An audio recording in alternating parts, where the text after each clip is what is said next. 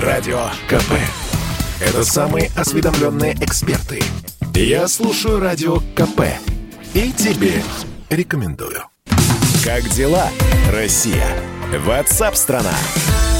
Продолжается расследование происхождения коронавируса. Член Комитета по международным делам Палаты представителей Конгресса США, республиканец Мак, э, Маккол представил доклад, в основу которого положены результаты расследования того, откуда коронавирус появился. Значит, что говорят? Что точно не виновны в этом какие-либо живые существа.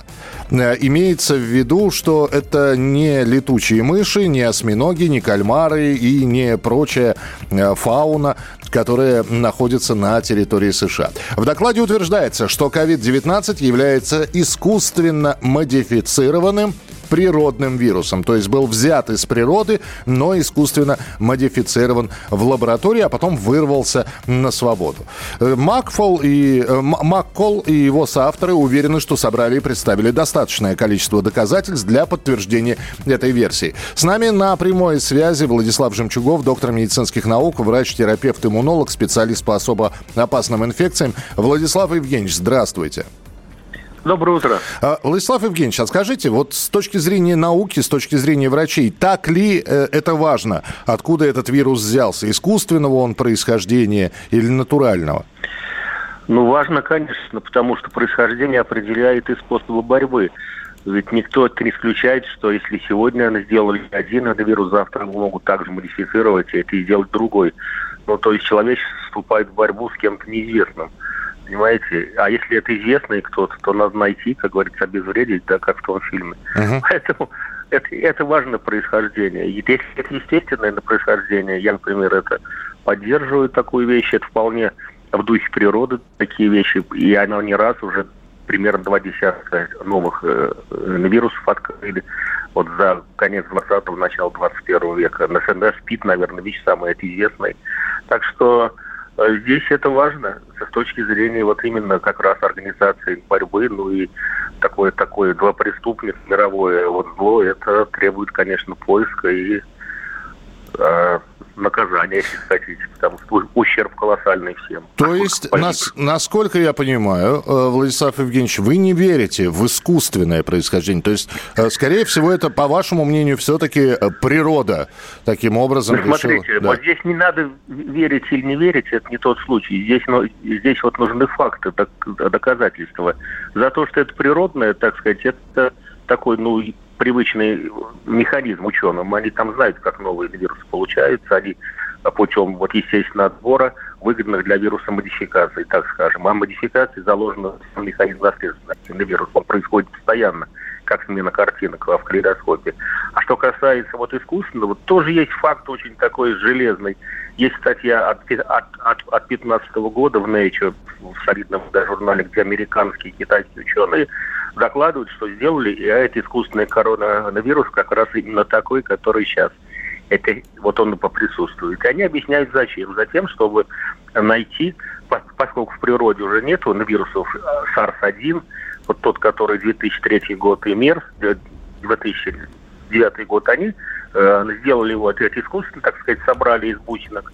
Это несложно сейчас – и, значит, для того, чтобы вот найти на способы борьбы, методы диагностики и так далее.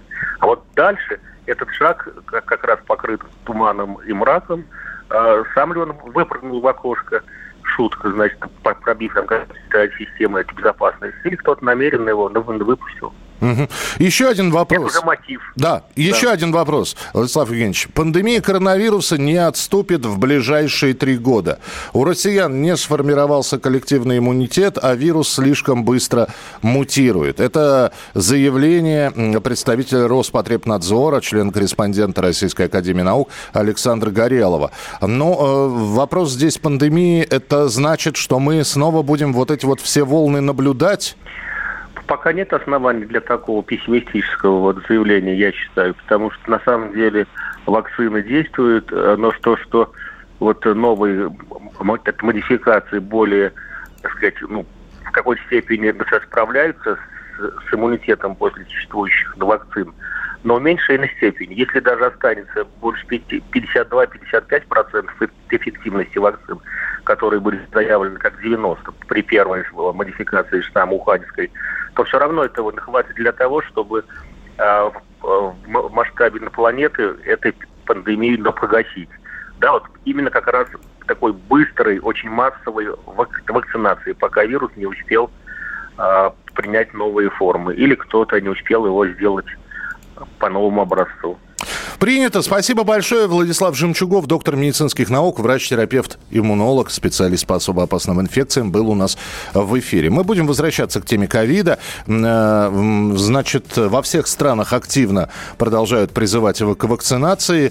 В некоторых странах столкновение происходит антипрививочников и правительства. Э, можете посмотреть, есть видео из Франции, есть э, видео из других стран. Некоторые протестуют против введенных антикоронавирусных коронавирусных мер, другие протестуют против а, обязательной вакцинации, кстати, которую объявил президент Макрон во Франции. Поэтому э, сейчас во всех странах идет активно, активный призыв э, к вакцинации. Молодым людям, не помню сейчас какого именно штата, но в Америке, э, которые приедут на вакцинацию, власти этого штата пообещали 100 долларов и купоны на еду. А президент Эстонии Кер Керсти Кальюлайт ради этого записала, ради призыва к вакцинации, даже обращение на русском языке. Это, наверное, один из немногих моментов, когда президент Эстонии говорит на русском. Но для контроля над вирусом нужно еще больше. Чтобы обуздать эпидемию, нужно не меньше 100 20 тысяч человек, которые защитили бы себя от тяжелых последствий вируса до начала учебного года. Чтобы дети снова могли нормально ходить в школу, чтобы мы могли ходить в гости к бабушкам, дедушкам и друзьям. А, вот вы слышали не только президента Эстонии, кстати говоря, там еще и в серединке про 120 тысяч обязательных вакцинированных. Это была э, известная, довольно эстонская певица Анне Вески. Радио КП. Это самые прослушиваемые аудиосериалы. Я слушаю Радио КП и тебе рекомендую.